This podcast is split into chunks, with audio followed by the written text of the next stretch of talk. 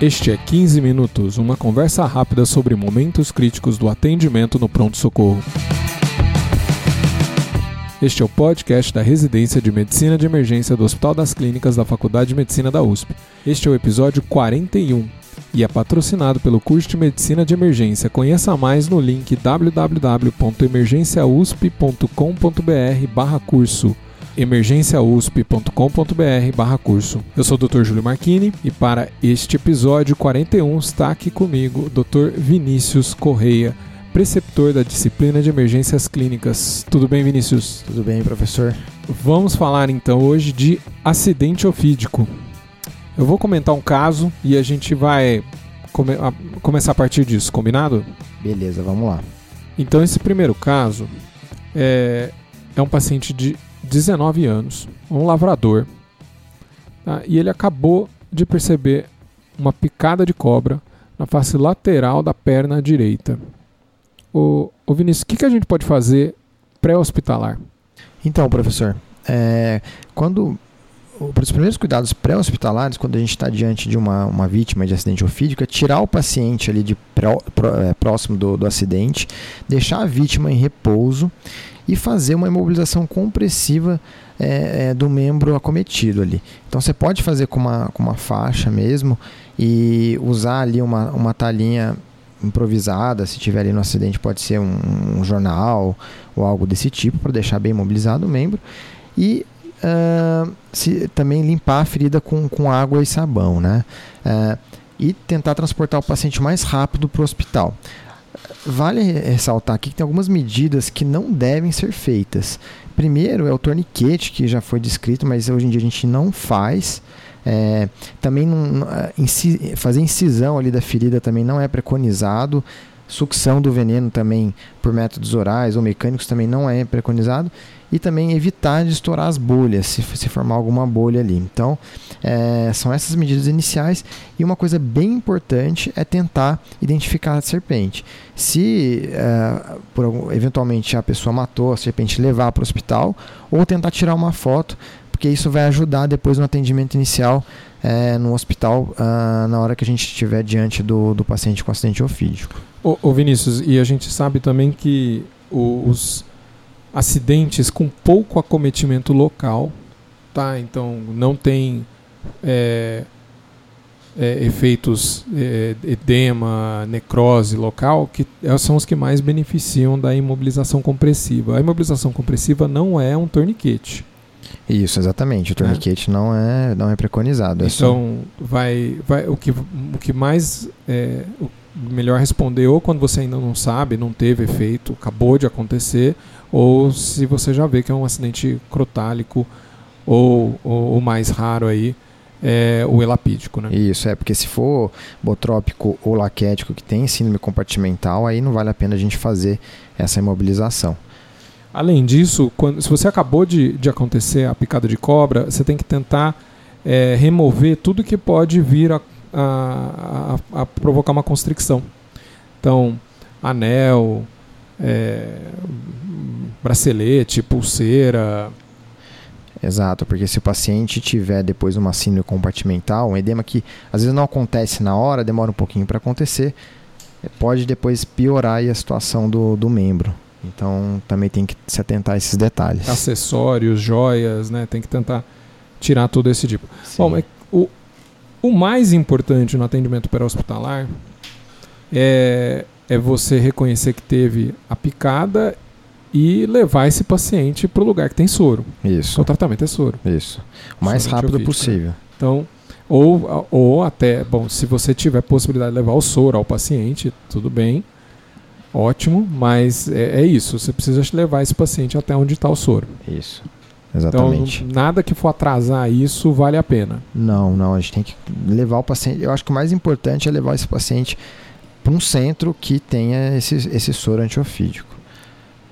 Muito bem. Então, vocês viram aí, nada de sucção, nada de torniquete. Para com isso. Bom, é, vamos supor então esse mesmo caso, só que não, você não estava ali do lado, né? Ele não teve a sorte de tal Dr. Vinícius ali do lado. e ele chegou no pronto-socorro, só que ele demorou 12 horas. E aí ele foi trazido, né? Ele estava meio sonolento, tinha pitose bilateral, oftalmoplegia, artralgia e mialgia. E aí você fez o exame local, o paciente até sabia, ele relatou, né, a picada de cobra. É, mal dá para ver o local da presa, é, não tem dor, não tem edema, uma leve parestesia. E aí, o que está acontecendo? Então, esse paciente aí, é, ele está tendo um, um, efeito neurotóxico do veneno. Né? É, ele está tendo, pelo que a gente está vendo, pitose bilateral, oftalmoplegia. É, e essa artralgia e mialgia são sintomas aí sistêmicos, né? que pode acontecer com qualquer acidente ofídico. Mas esses dois efeitos neurotóxicos chamam bastante atenção para duas, é, duas espécies mais prevalentes aí no Brasil, é, que são a, a, o acidente é, crotálico e o, o, elapídico. Os dois podem causar é, efeitos neurotóxicos. Para diferenciar os dois, né, o crotálico, primeiro, ele é muito mais comum que o elapídico.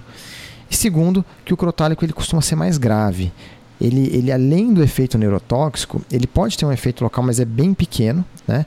Só que o, que mais chama atenção é que ele pode também levar uh, um, um, uma, uma rabdomiólise importante, com injúria renal aguda, que é a principal causa de morte associada ao acidente crotálico e também pode causar aí uh, alguns sangramentos, o que não acontece com acidente lapídico. O, o crotálico é... pode ir para insuficiência renal, pode Sim, é o... precisar de diálise, né? Exato, é, o, é, o, é, a principal causa de morte associada ao acidente crotálico. E o elapídico não, não leva a esses outros sintomas, é apenas o efeito neurotóxico, porque ele age ali na placa motora. Né? Agora, né? assim, um dado interessante, a gente tem aqui, eu tenho aqui a estatística 2016 do DataSUS, é, 2.188 acidentes crotálicos registrados naquele ano e 241 lapídicos, né? quase 10 para 1. Né? Então você quase tem 10 acidentes crotálicos para ter um, um elapídico. Sim, é bem. Elapídico é, é o coral, né, pessoal? Então, é.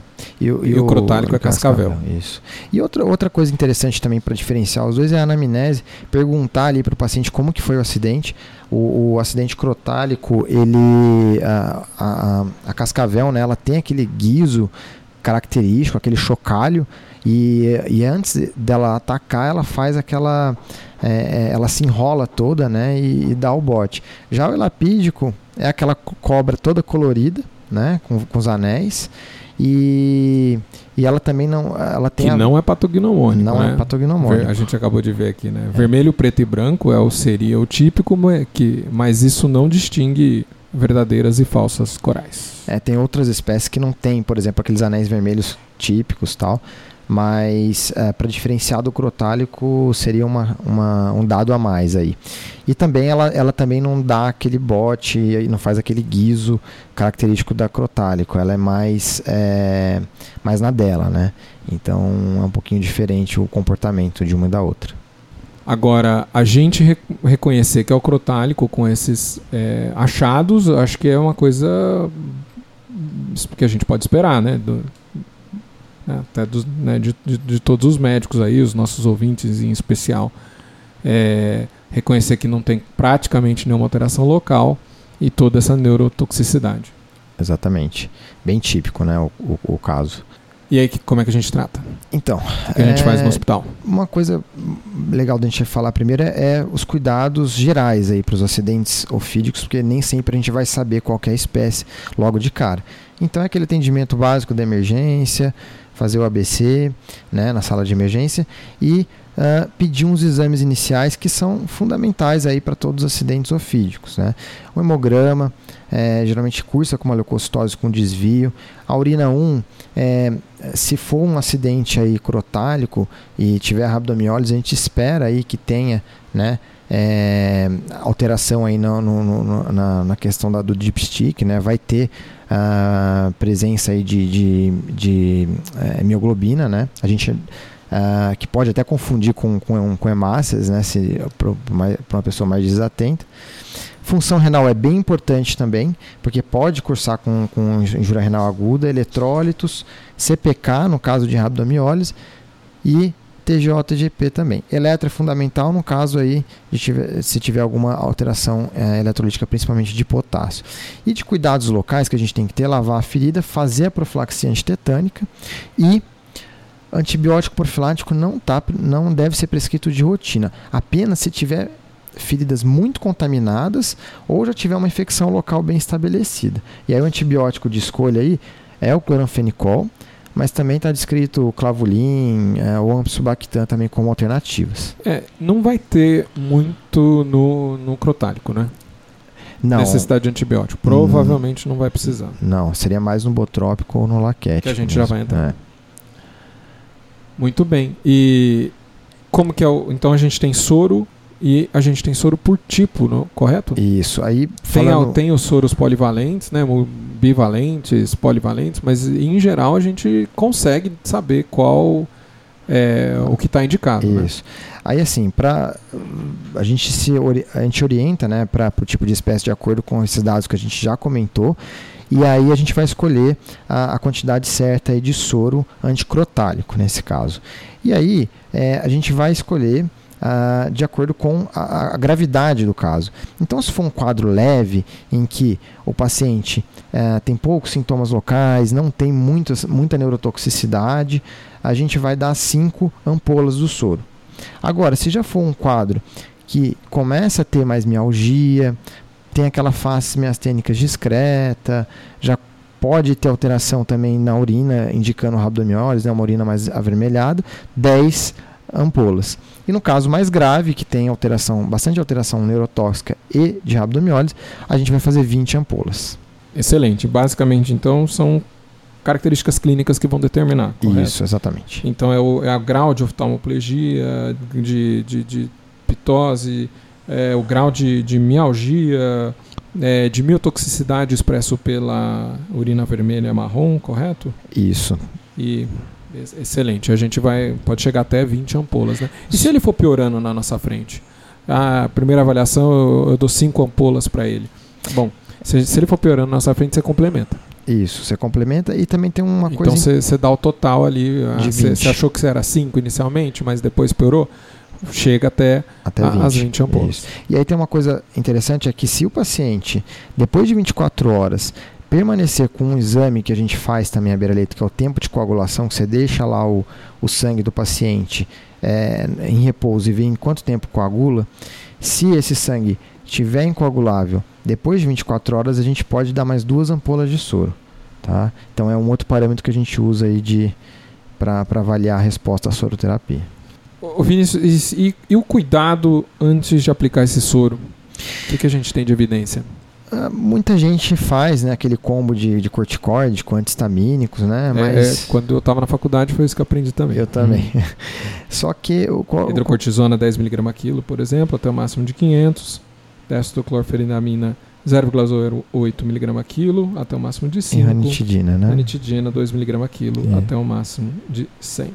Só que isso daí tem uma evidência fraca na literatura, fazer esse combo aí antes do, do, do soro.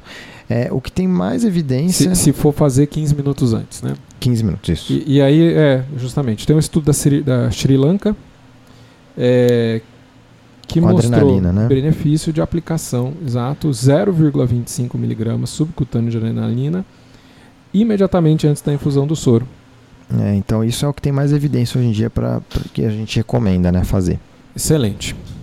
Então vamos mudar de caso aqui? Vamos.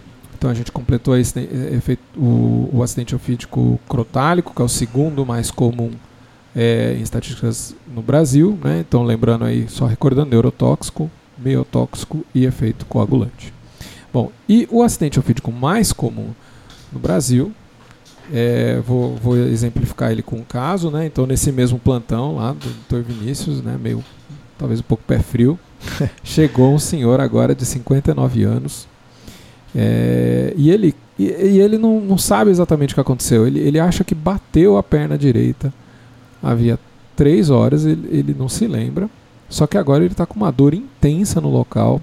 Ele está nauseado. É, ele já vomitou uma vez. Você é, leva ele para examinar. Está é, taquicárdico, está taquipneico, o PA ainda está normal. E aí você vai examinar esse membro inferior direito, tem um edema importante, tem um calor na face anterior da perna, tem petequias no terço inferior. E ainda e você consegue ver ali, eh, se acredita que seja a presença de lesões sugestivas de picadura de cobra. O que está acontecendo, Dr. Vinícius? Então, uh, nesse caso, que a gente, diferente do anterior, o que é mais chama atenção aí são os efeitos locais. Né? O paciente está com bastante dor no local, apesar de ele também estar tá um pouco nauseado, com vômito, mas não tem nada de efeito neurotóxico, como no caso anterior. E uh, já tem algumas petecas aí, edema no, no, membro inferior direito. Né? Então, o que predomina aqui é efeito local. Nesse caso, a gente tem que pensar no principal acidente é, ofídico do Brasil, que é o acidente botrópico. Tá? É, no acidente botrópico, uh, o, o que chama mais atenção, como eu falei, é esse efeito local e pode evoluir para uma síndrome compartimental, é, se não for rapidamente é, é, resolvido. Sim, às vezes o paciente é, é, autolimitado isso, só que se ficar muito tempo ou se for um acidente mais grave, pode evoluir para síndrome compartimental e precisar de fasciotomia, que não é o caso aqui por enquanto. Né? É. Esse, esses efeitos locais eles iniciam logo próximo à picadura, né? Só que eles vão se estendendo, né? Então, nas horas seguintes, se não for feito nenhuma, é, nenhum tratamento, pode se estender até a raiz do membro. Exato. E, e de, de, manifestações sistêmicas, que pode acontecer, que é menos frequente, hemorragia, o paciente também pode evoluir com injúria renal aguda e também com choque. Mas uma coisa interessante para a gente fazer de diferencial, como no outro caso a gente fez a diferencial de crotálico e lapídico, desculpa, de, é, de crotálico e lapídico, esse a gente tem que fazer o diferencial de botrópico com laquético. O laquético, que é a sururucu, ela é mais comum na Amazônia, são cobras bem maiores assim, e, e elas ah, causam um sintoma, um quadro muito parecido com o botrópico, só que tem um adicional de sintomas vagais. Então o paciente vai ter hipotensão, tontura, bradicardia, diarreia, além dos sintomas locais típicos do acidente botrópico. Tá? Mas nesse caso está parecendo mais um acidente botrópico. Então, o, o acidente laquético né, da surucucu, ele é basicamente na região norte. Mas na região é, norte. É, existe uma exceção que são em matas é, remanescentes, da, é, em regiões remanescentes da Mata Atlântica. Né? Uhum. Então talvez você vai ter uma, uma dessas exceções. Né? Essa, essa mesma estatística aqui, ó, olha lá, é botrópico, né? só para completar, 18.707 casos. Então, em primeiro lugar, crotálico, né, eu já tinha falado, 2.000. Elapídico também já tinha falado 200 e laquético aqui 500. Só que desses 500, 450 região norte. Isso aí. E, então, assim, primeira, primeira hipótese aí tem que ser botrópico. É, pela prevalência e também por não ter sintomas vagais. E aí, de, de manejo para esse quadro, o que, que, a gente poderia fazer? Né? É, todos os cuidados locais, como eu já tinha comentado ali para o crotálico, só que o adicional aí é do soro uh, é, é, é antibotrópico. Né? Esse soro, a, a, dosagem muda um pouquinho. A gente também vai diferenciar, vai classificar né, o caso em, em leve, moderado e grave, de acordo com os sintomas locais e sistêmicos. Então, se o quadro leve é aquele que não tem nada de sintoma local, nada de sintoma sistêmico, ou tem sintomas locais bem discretos, o moderado é aquele que já tem sintomas mais evidentes locais. Então, nesse caso, poderia ser classificado como moderado, né? Moderado, porque tem um edema restrito a um segmento apenas do membro. Se se estender a mais de um segmento do membro, é, já é classificado como grave. E também, se o paciente tiver sintomas sistêmicos, já é classificado como grave. Então, nesse caso, seria moderado. Né? E novamente, né? não é nenhum exame de sangue que está dirigindo aqui, são características clínicas que vão nos falar se é leve, moderado ou grave. Exatamente. O sintoma, na verdade, os exames é, só ajudariam a ver, por exemplo, uma injúria renal aguda tal, que poderia mudar um pouquinho, mas é mais característica clínica mesmo que nos guia.